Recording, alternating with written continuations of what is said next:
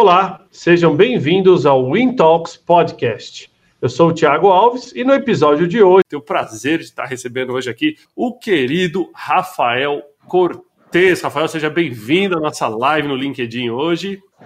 Obrigado, Thiago. Bom dia a todos. É, é uma satisfação estar conversando com vocês num momento tão, tão particular da nossa vida em sociedade, com reflexos de diferentes naturezas. A gente espera que a gente consiga uma boa troca de ideias aqui hoje.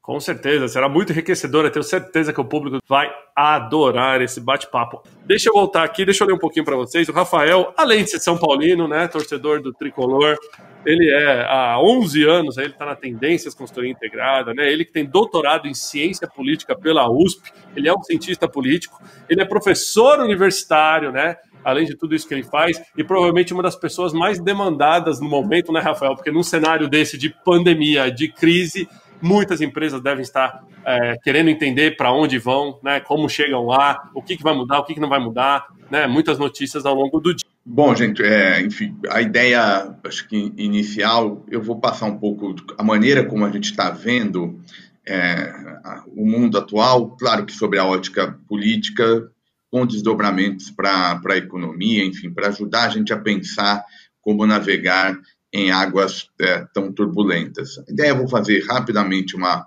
uma, uma, falha inicial, mas, enfim, o quanto dinâmico possível. Se vocês já tiverem perguntas, comentários, passem aí, o Thiago já me acione e a gente vai dialogando desde já. Então, não tem... A, a lógica é fazer bastante dinamismo, tá? Então, fiquem bem à vontade. Eu vou começar a contar um pouco essa história atual né, a partir do problema político, problema da de um risco de interrupção do mandato, porque, da minha leitura, é isso que vai afetar a, a tomada de decisão dos agentes públicos em meio à crise é, decorrente da, da pandemia. Então, é um fenômeno global, a, a crise da pandemia, mas que ganha contornos locais. A particularidade brasileira é justamente essa chance de interrupção de mandato, é justamente a ocorrência dessa crise com possibilidade com, de mudança de transição de governo a partir de inquéritos é, presentes na, de ordem judicial. É isso que torna o Brasil distinto. Então, você tem o caso americano, que tem lá ano de eleição, também é politizado. Então, não, é, não é nenhum é, algo particular do Brasil ter dilemas políticos no momento em que a gente está atravessando todo esse processo. O que é particular é a chance de interrupção do mandato.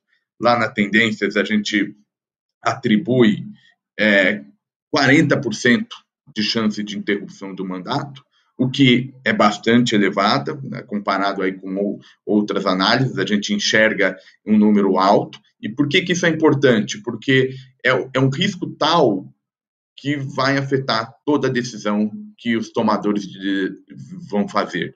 É, a gente está vendo um problema sério nesse cenário, que é a falta de coordenação entre os entes, ou seja, executivo federal de um lado, governadores de outro, é, judicialização é, do cenário. Então, nesse sentido, fica muito difícil né, a gente criar um plano de saída, um plano coerente, com duração no longo prazo, para enfrentar todo esse processo. Então, é, é, é uma longa cadeia causal. Começa na política, é, essa instabilidade vai dificultando a gente normalizar o cenário, essa dificuldade vai afetando a economia, o resultado desse choque para 2020 condiciona a maneira como a gente vai sair disso tudo.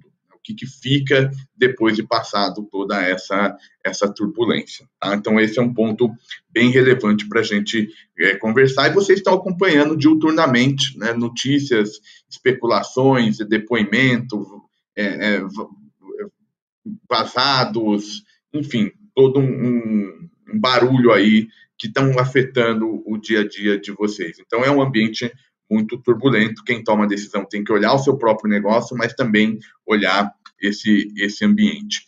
O que, que a gente espera, o que, que as pesquisas têm mostrado? Né? Ah, já uma perda de popularidade é, presidencial.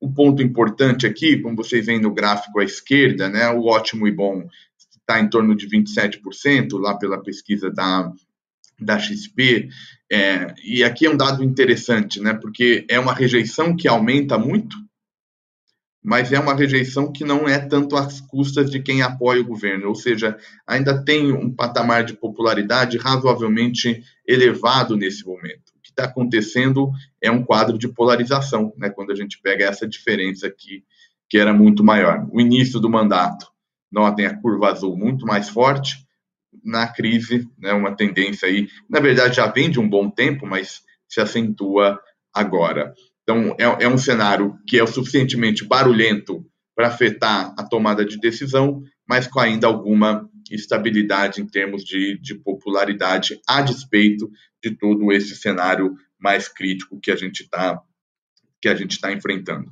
Até onde a gente acha que pode ir essa queda de popularidade? Né? Eu tentei responder essa pergunta de uma maneira indireta. Contrapus é, algumas pesquisas depois da saída do ex-ministro Sérgio Moro do governo, é, para a gente tentar medir aquele eleitorado mais, mais fiel, que eu julgo que possa ser o piso para essa queda da popularidade. Tem dois gráficos aqui.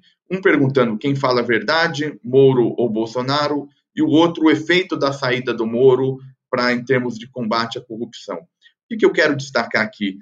Em ambos os casos, na figura total, dá em torno de 20%. Então, 20% de pessoas que julgam que o presidente Bolsonaro está falando a verdade e 21% dizendo que o combate à corrupção vai melhorar com a saída do Moro. Eu faço uma leitura de que notem um patamar muito parecido nos dois casos, a despeito de serem perguntas diferentes, mas um patamar de chegada muito próximo. Eu imagino que esse em torno de 20% seja um piso que a gente tem em termos de possibilidade de redução da popularidade presidencial. Isso significa que não é trivial a interrupção do mandato agora, então a gente pode ter essa incerteza durando mais do que era importante para a gente conseguir responder de forma mais eficiente esse dilema, que começa com saúde pública, afeta a economia e, naturalmente, a, a sociedade. O que, que é fator de risco? Né? O que, que acho que é importante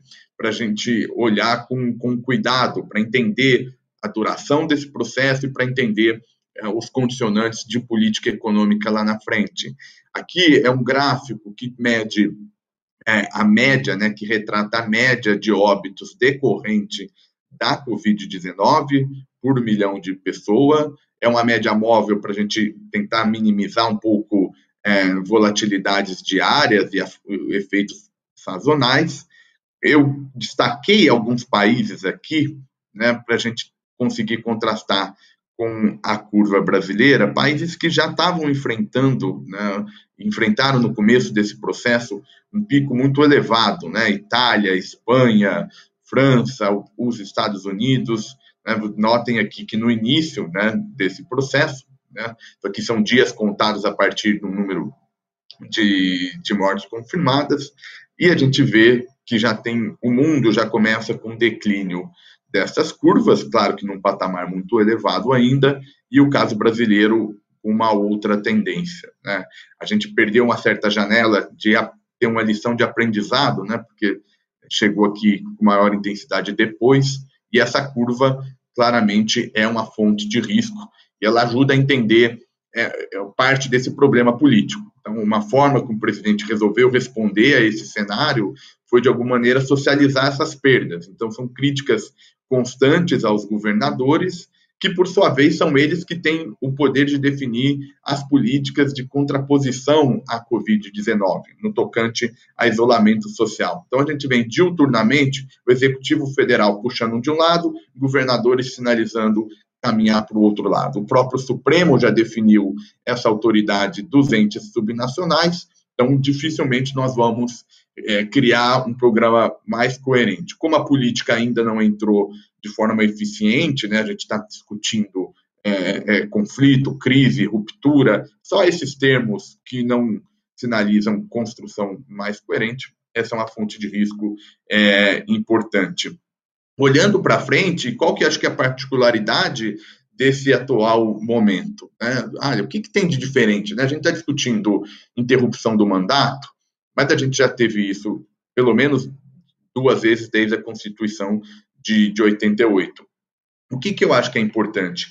É a gente notar que o foco agora da crise não é nem a relação do executivo com o legislativo, mas é uma crise que tem nas instituições de controle o seu protagonismo. Então, é essa relação entre Supremo, Procuradoria-Geral da República e Polícia Federal é que, digamos, ela é, é a fonte principal de um problema é, político mais, mais agudo. Então, não é por um acaso que a gente tem que olhar, por exemplo, o papel da Procuradoria-Geral da República. Né? A tendência agora, os próximos passos, é o inquérito é, Bolsonaro versus Moro, que é o que tem maior destaque nesse momento. É o Procurador-Geral da República que vai decidir se ele segue ou não, se faz uma denúncia formal contra o presidente, ou se ele coloca na gaveta e não dá prosseguimento a essa investigação em particular vale um, aqui uma pausa, porque todo mundo fica perguntando ah, quais são os próximos passos, o que, que vai, o que, que a gente pode esperar.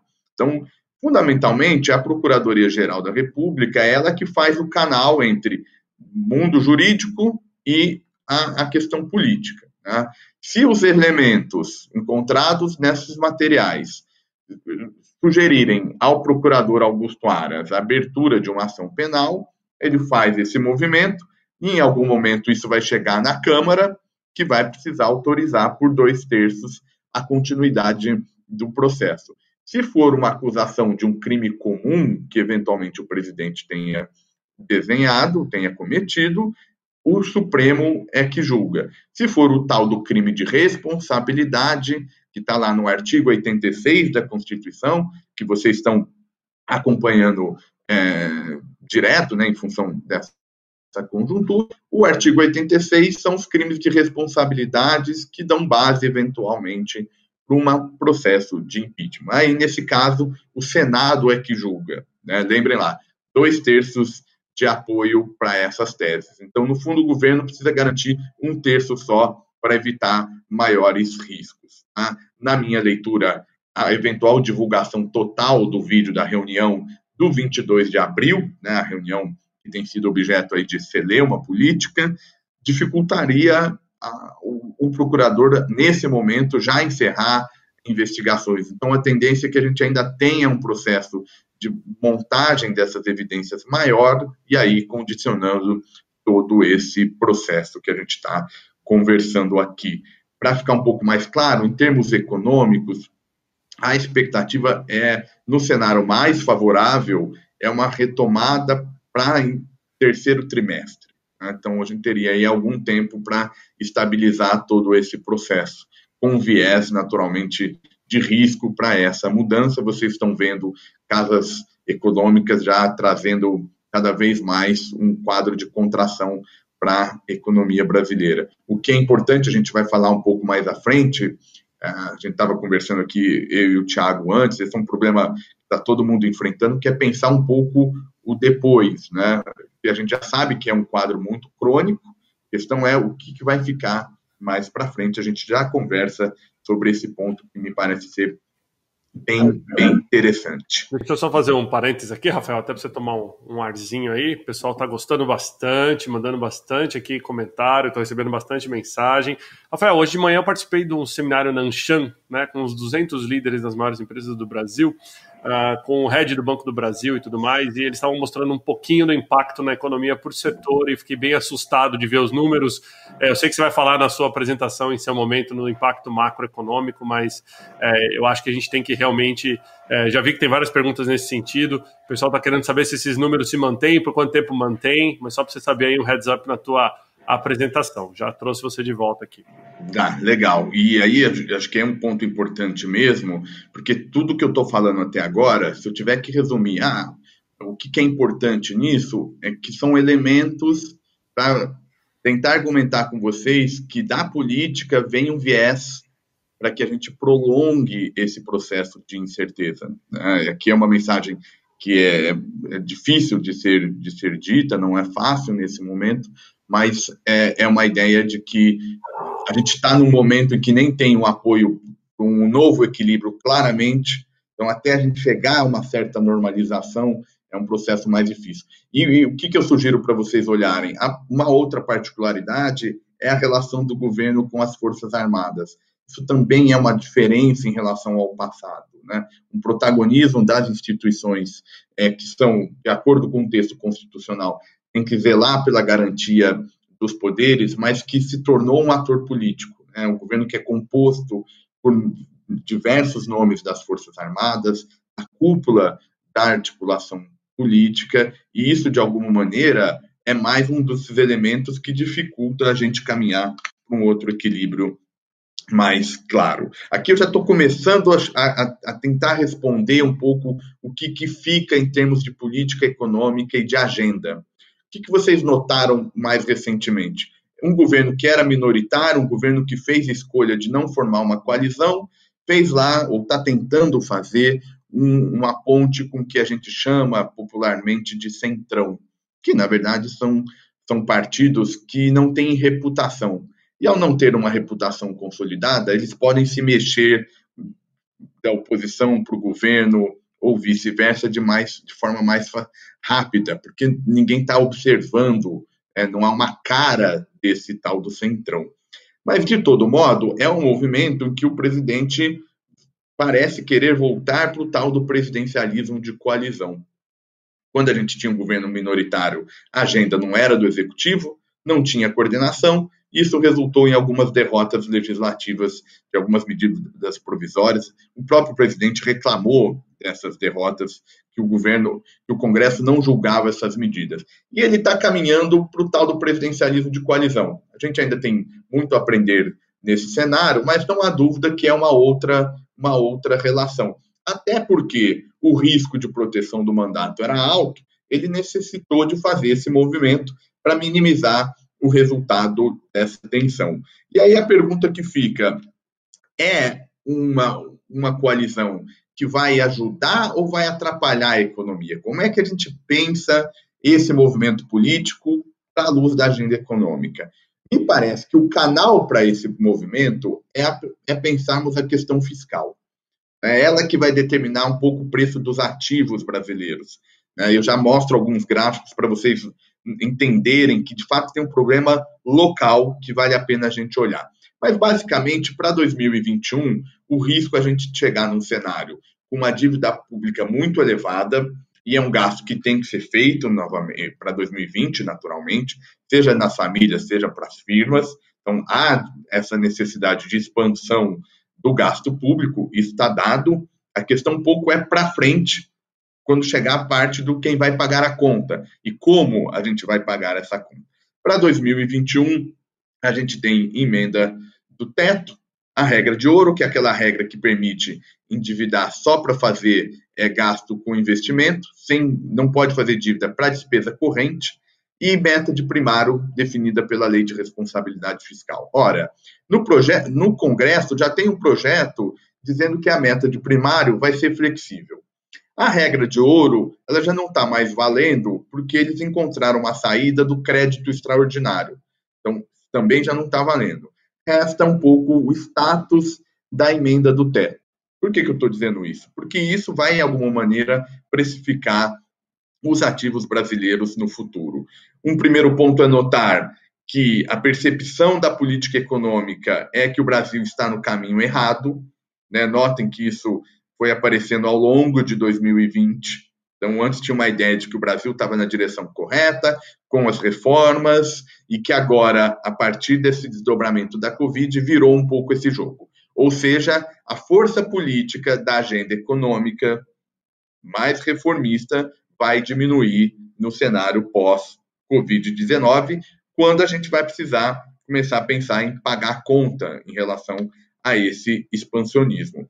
E aqui começa a parte mais interessante né? Vocês estão vendo cada vez o dólar é, derretendo, um movimento de forte desvalorização. Basicamente, né, o, o, o, Brasil né, vem acompanhando, esse é um movimento que vem acompanhando os movimentos do mundo. Então, em verde a relação dólar-real, em cinza é a curva do dólar index, né, ou seja, o dólar contra as demais moedas é, do mundo. Notem que elas curvas andam junto, mas aqui na ponta tem uma esticada maior do caso brasileiro. Ou seja, tem alguma coisa doméstica que está fazendo um ruído maior, desvalorizando uma parte relevante desses, desses ativos. Se a gente olhar, é, pegando a variação cambial durante o período da Covid-19, e aí a gente fez uma divisão lá na tendências entre dois períodos, né? Então, essa primeira fase que vai até mais ou menos, foi até 17 de abril, o Brasil, naturalmente, um do, das pontas aqui em termos de desvalorização, né, que são várias moedas, notem como nós sempre estamos aqui no, nesse, no, no topo, mas sem um grande descolamento em relação aos demais países do mundo. A questão passa a ser a partir de 17 de abril, quando tem um movimento diferente, bastante dissonante da moeda brasileira em relação aos países, aos mercados emergentes. Então, o que, que é isso? É barulho político.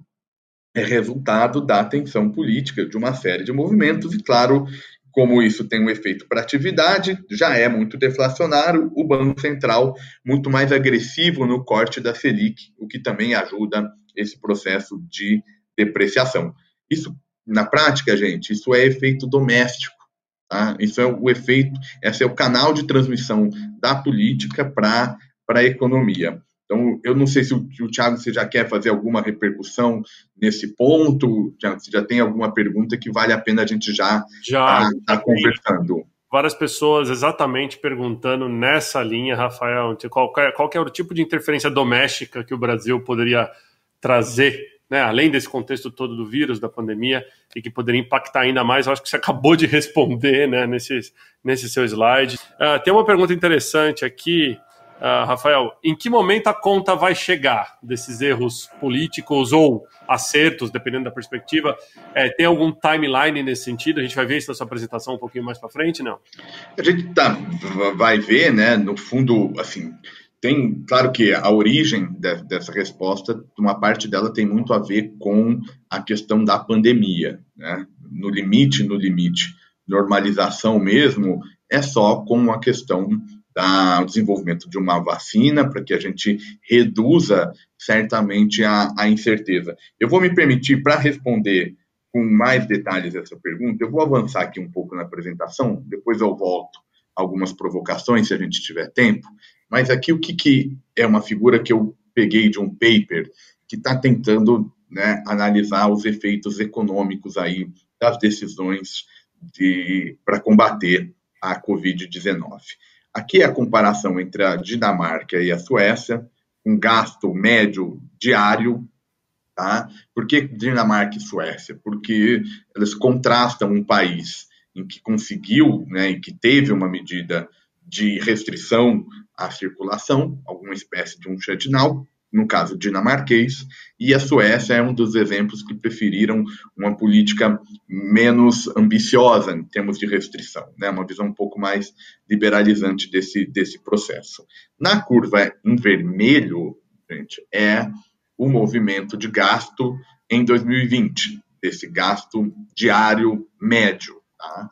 A de, em cinza é o mesmo dado para 2019, tem a marca aqui empontilhada na data do shutdown dinamarquês. Qual que é o ponto? A mensagem aqui é super simples, tá? o, o movimento que a gente precisa entender é que notem aqui na ponta da curva vermelha, ou seja, gasto em 2020, média de gasto diário, tá? Ele vai parar aqui na casa de em torno quase dos 50 pontos. Isso é 50 ponto base, né?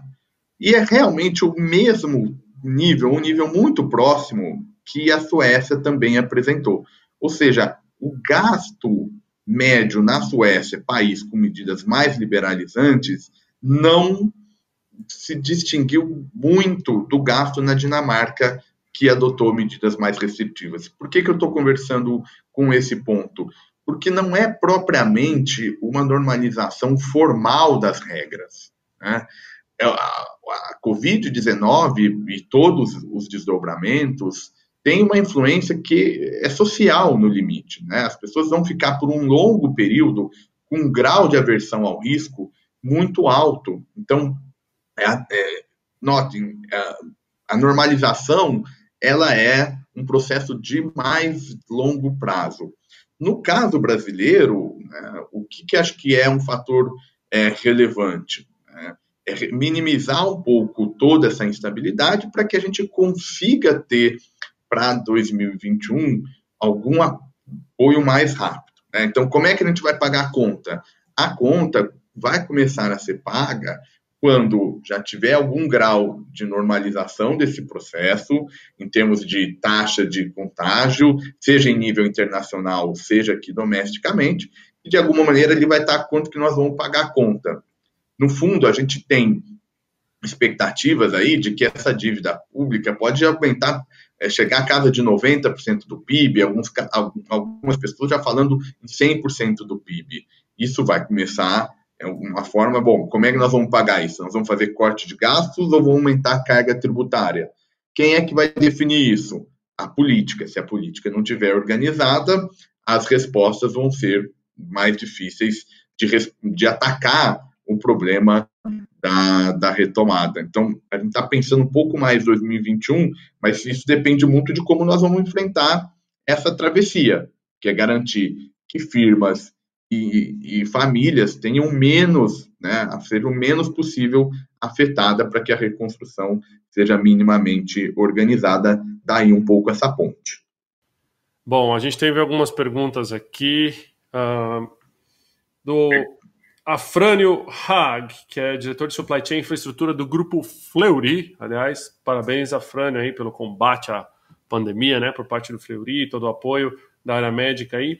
Qual o teto previsto para o dólar? Né? Eu acho que essa é uma pergunta que precisa de uma bola de cristal, caso você tenha uma aí guardada. Uma outra pergunta aqui do Egídio Barbosa de Oliveira, uh, o Egídio que sempre participa ativamente nas nossas lives aqui. É, se essa taxa de câmbio mais alta vai alavancar ao menos o processo de industrialização no Brasil devido à alta exportação que vem na sequência. Ah, legal, Afrânio, Egídio, obrigado. Eu incentivo aí, não só perguntas, críticas, comentários, enfim, a interação tem que ser o mais dinâmica possível. Vamos lá, para teto do dólar, é, acho, não, não há, assim, não há por duas razões, né? Tem uma razão, um motivo mais econômico por trás, é, ainda há espaço para eventuais corte na taxa Selic, é, enfim, a crise está se mostrando é, claramente deflacionária. A ideia inicial é que o principal canal seria um choque de oferta, né? então, um choque de oferta por conta de crise nas cadeias globais de produção, é, fechamento de fábricas, enfim, se daria fundamentalmente por um choque de oferta. Se fosse só um choque de oferta, não era claro que seria deflacionário todo esse processo, porque você poderia ter começar um cenário de escassez de bem, no limite até o que a gente chama de estagflação, né? sem crescimento, mas com inflação alta, mas é, os primeiros essa primeira fase, digamos, já foi suficiente para mostrar que tem um problema de demanda também por trás. E aí, com um problema de demanda, a tendência é realmente uma inflação bem abaixo da meta, e isso facilitando a, a, tarefa do Banco Central de fazer um corte mais agressivo na taxa Selic. O corte mais agressivo na Selic significa desvalorização do câmbio, né? o ajuda a impulsionar esse movimento de desvalorização. Isso porque é, você começa a ter uma redução do diferencial de juros do Brasil em relação às economias é, internacionais, então vai ficando menos atrativo em dólar aqui esse o a arbitragem, né, por conta da taxa de juros. Então ainda tem um espaço maior para isso, né? Tem gente já falando em, em, taxa nominal próximo a zero, enfim, é um debate de política monetária muito muito forte. Lá na tendência a gente tem uma queda a mais de 75 pontos, que é um pouco que está por trás de uma projeção poderia encerrar o ano como 5,35, é, se a gente não tiver um período mais longo de crise. Mas tem um viés de alta para isso. E para curto prazo, como você tem muito barulho político, então, além desse efeito da política monetária, tem também o efeito do risco político, como eu conversei lá atrás. Eu ainda estou aqui na figura na figura 15, né? Olha como é que o Brasil desvaloriza muito mais nesse período comparado com qualquer outra moeda do mundo. Então, significa que a gente pode estar tá vendo aí o dólar romper a casa dos seis, dos seis reais é, tranquilamente. Então, e aí a volta, o grau da volta depende dessas mudanças políticas que eu conversei com vocês e que, por hora, o cenário não é muito positivo. Vamos imaginar, por exemplo, que o Procurador-Geral da República, de fato, decida, é, faça uma denúncia em relação ao, ao, presidente. Isso é incerteza, a incerteza entra nesse choque, esse câmbio ainda deve andar. E aí, para pegando, então, esse movimento de câmbio, pensando aí na pergunta do, do Edindio, é, potencialmente, o câmbio é sempre bom para o setor exportador, né? Mas como a gente tem um mundo também muito delicado do ponto de vista não só econômico, mas do ponto de vista geopolítico, né? esse é um tema que a gente também pode conversar, né? China, Estados Unidos, esse realinhamento global. Então, todo esse cenário é, internacional, ele retira um pouco de demanda para esse, é, para esses produtos, mesmo com esse câmbio mais depreciado. É claro que em China se recuperando mais rápido, se a Ásia sair mais rápido desse processo, alguns setores que são expostos à China podem realmente ter um efeito de se recuperar mais rápido. Então, é, para setorialmente, é possível que a gente veja esse efeito.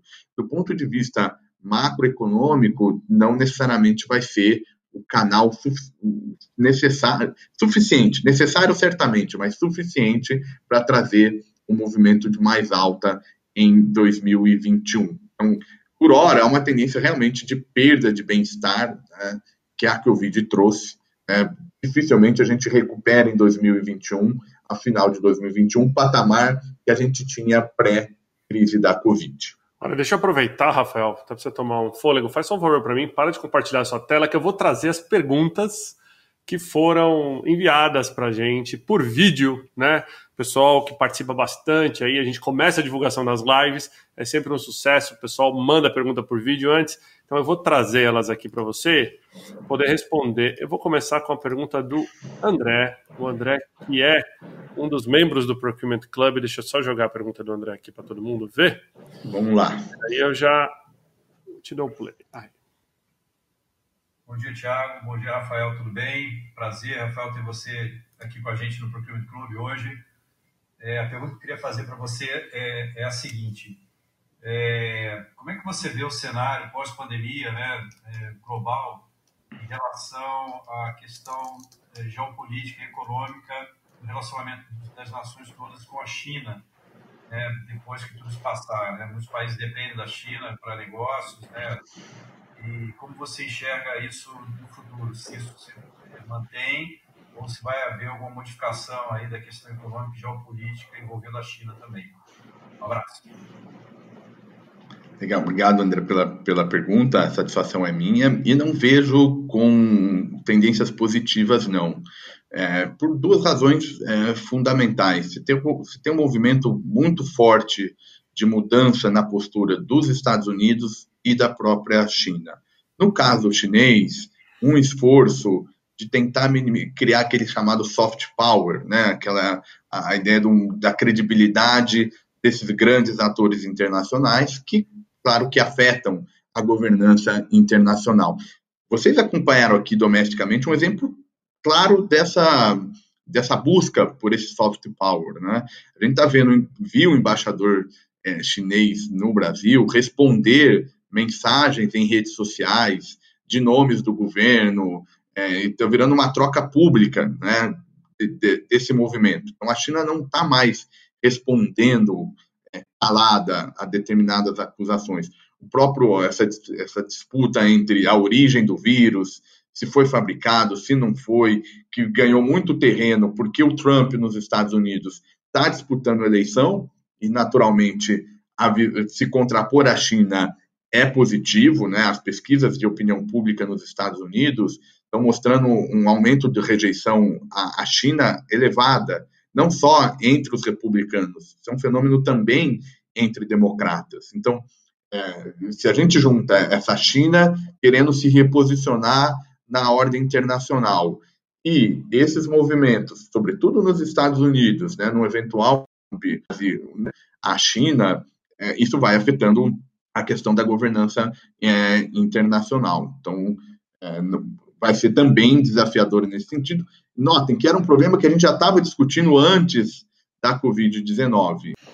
Legal, eu estava, para aqueles que perderam, né, eu estava respondendo a questão China e Estados Unidos, efeito em termos de governança global, e as perspectivas não, não são positivas. Né? Teve uma mudança mais de postura chinesa em relação ao seu espaço na ordem internacional, no momento em que é, tem uma agenda negativa em torno do, do país, ah, por conta dessa questão é, da origem do vírus, se escondeu, se não escondeu, se poderia ter alertado, enfim, é, que é um movimento muito abastecido pelo caso americano, né? E a questão eleitoral é, que envolve lá o, o Trump e sua estratégia para tentar ser reconduzido ao cargo em 2020. Então, infelizmente, não são posturas muito positivas. Tanto é que é, uma dos riscos que está todo mundo aí meio receoso com a divulgação da reunião do 22 de abril tem também um pouco a ver com essa questão de quem que é o responsável pela Covid-19. Bom, eu queria aproveitar então, trazer aqui mais uma pergunta. A gente recebeu uma pergunta aqui, deixa eu botar ali para o pessoal ver. Só um minutinho. A pergunta do Douglas. Rio de Janeiro, deixa eu. Bom dia. Bom dia, Rafael. Tudo bem? Seguinte, sabemos que a economia deste ano simplesmente travou, né? Não vai ser mais das melhores. Mas o que, a gente pode esperar para os próximos dois anos no que se refere às decisões político-econômicas para a geração de emprego e renda do, do nosso país e já pensando também no ano de eleição presidencial? Um abraço, Thiago. Obrigado. Legal, obrigado pela, pela pergunta. Agora é aquele momento que os economistas e os analistas de risco eles colocam na trazem a caixinha aí de letrinhas de como que vai ser a, o formato da recuperação. Né?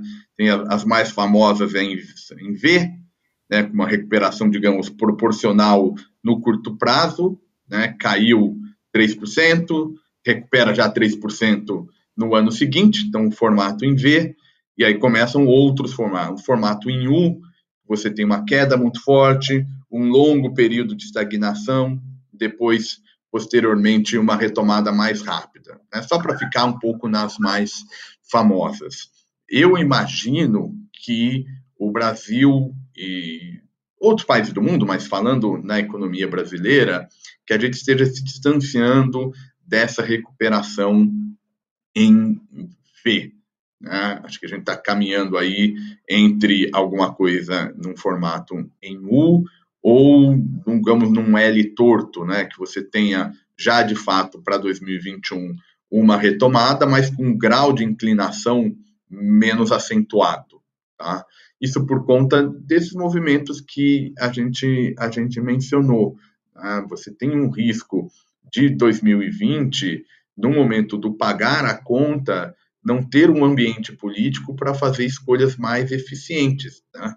E é um mundo completamente diferente em termos de debate. Até a Covid-19, a gente discutia reforma muito com aquela cabeça, digamos, olha, o governo é, da esquerda não deu certo, né? O governo Dilma gerou muito barulho político e econômico, então a gente tem que romper com esse passado. Só que de repente vem uma crise desse tamanho e traz novos elementos tem a questão da desigualdade que vai entrar no debate, tem a questão de é, aumento de carga que pode entrar no debate, a própria equipe econômica já sugere, eventualmente, a retomada do, da tal da CPMF como uma estratégia para ajudar a enfrentar lá na frente. Então, é, eu, a gente não deve recuperar o patamar em 2021 da perda que a gente tinha pré-Covid. É, pré Acho que isso tá, infelizmente, é uma dinâmica que tem, tem acontecido. Claro, tem uma variação setorial muito grande, mas acho que em linhas gerais é um pouco esse cenário que a gente está tá desenhando. Muito bom, ótimo, uma ótima explicação, resposta completíssima. Obrigado, Douglas, obrigado, André, pelo envio das perguntas. Rafael, a gente caminha aí para os 15 minutos finais. É, na verdade, o ponto que eu queria fazer agora é um mais, mais algumas provocações, no fundo, né? É, para a gente pensar esse, esse futuro né? que política, economia e sociedade, porque tem uma parcela disso tudo, né, que faz a que faz essa ponte. Então, que provocações que eu vou sugerir aqui para vocês, né? Agora, quando a gente olha para frente, é, tem um grau de incerteza muito grande, então eu acho sempre interessante a gente fazer essas especulações, as provocações, com base em questões mais estruturais, né? digamos, no ponto de partida que nós vamos pensar esse mundo. Né? Se a Covid-19 é, mudou negócio, mudou economia, mas mudou a partir de que princípio, né? de que ponto de partida? E aí algumas provocações. Né? É, aqui são peguei índices de liberdade econômica e cruzei com índices de competitividade, né? a gente vê que tem uma relação super positiva entre esses dois, esses dois elementos. Né? Então, mais liberdade econômica está mais associado à competitividade. Né? No caso aqui, a liberdade econômica da Fundação Heritage e o índice de competitividade do Banco Mundial. Tá? É, e a gente vê essa curva positiva, ou seja, estava um pouco nessa direção. Só que é um ambiente que precisa da política. Né? A liberalização é, precisa de política para como você vai construir isso, sobretudo ainda num cenário em que eventualmente a gente vai ter novas ondas de restrições à livre circulação por conta de efeito de pandemia. Uma outra forma de provocá-los é notar que, olha como é difícil romper com o passado. Né? Aqui eu cruzei PIB per capita em 50 e o PIB per capita em 2016, para a gente ver um pouco quanto o passado vai determinando o nosso futuro. Tá? E aqui tem no quadrante abaixo do gráfico, se vocês notarem, tem uma série de países que não dá nem para ver o um nome aqui, mas a ideia nem é identificar um por um, mas dizendo, olha, isso aqui é gente que não era pobre no passado e continua um país pobre aqui no futuro, né? Assim, mais recentemente. Então, é muito difícil sair desse cenário aqui. Quem consegue vir para cá são exceções, né? Então, aqui você tem mais pobre, começam a transitar para renda mais média e vai levando esse ponto. Aqui em, em 50, a gente tem muito, alguns casos europeus, por exemplo, Itália, Espanha, estão muito afetados aqui no pós-guerra, né? Por isso que o nível deles está até um pouco mais, mais baixo. Mas, de todo modo, vejo como é que é difícil romper o passado. Tá? Então, será que a Covid-19, a gente está conversando assim, vai ser um processo de ruptura, um divisor de águas em que a gente pode aprender com, com, com os erros e, a partir desse choque, construir políticas mais virtuosas para o desenvolvimento? Né? Não é certamente uma tarefa fácil. A figura vai um pouco nessa direção. Olha o que, que curioso também. Isso aqui é um índice de fragilidade do Estado e grau de competitividade. Notem que a curva aqui é negativa, né? Então, menos frágil significa maior competitividade. Aqui está a Alemanha, está a Holanda, a Bélgica, Portugal, Japão, Coreia do Sul, Inglaterra, estão todos aqui nesse quadrante. Aqui, países em que o Estado é muito fraco. Então, a gente tem essa contraposição ainda entre Estado e economia, que não faz sentido empírico. Né? Então, também garantir a preservação da democracia nesse quadro é essencial. Tá? Então, essa é um pouco das provocações que eu queria conversar com vocês, e aí a gente amarra se tiver mais perguntas para a gente é, recuperar agora nesse, nessa fase de, de bate-papo. Qual que é a ideia? É, nós vamos ter um desafio vindo da Covid de recuperar a economia. E nós não vamos fazer isso sem minimizar as questões políticas. Né? Estruturalmente, isso já era um desafio, e a Covid-19, então, é, pode ser uma oportunidade, uma janela de oportunidade para repensar, ou, na verdade, vai apenas acentuar aquelas figuras pouco atraentes ali para quem é um país que está tentando se desenvolver. Muito bom, ótimo grandes pontos aí no final. Se você me permite, queria que você falasse um pouquinho para o pessoal das da, da tendência, consultoria, como é que eles podem entrar em contato contigo aí. Legal, obrigado aí pelo, pela atenção de todos. Bom, a tendência, é, acho que ela, a principal tarefa dela nesse momento, né, a gente é uma consultoria de economia, de análise de risco, e a principal tarefa é dar subsídios aí para ajudá-los em tomada de, de, decisões, né? Fazer essa ponte entre ambiente econômico, ambiente macro, ambiente setorial e questões que chegam na firma por vários caminhos, né? Seja por o que a gente conversou aqui um pouco, que foi análise de conjuntura, de risco.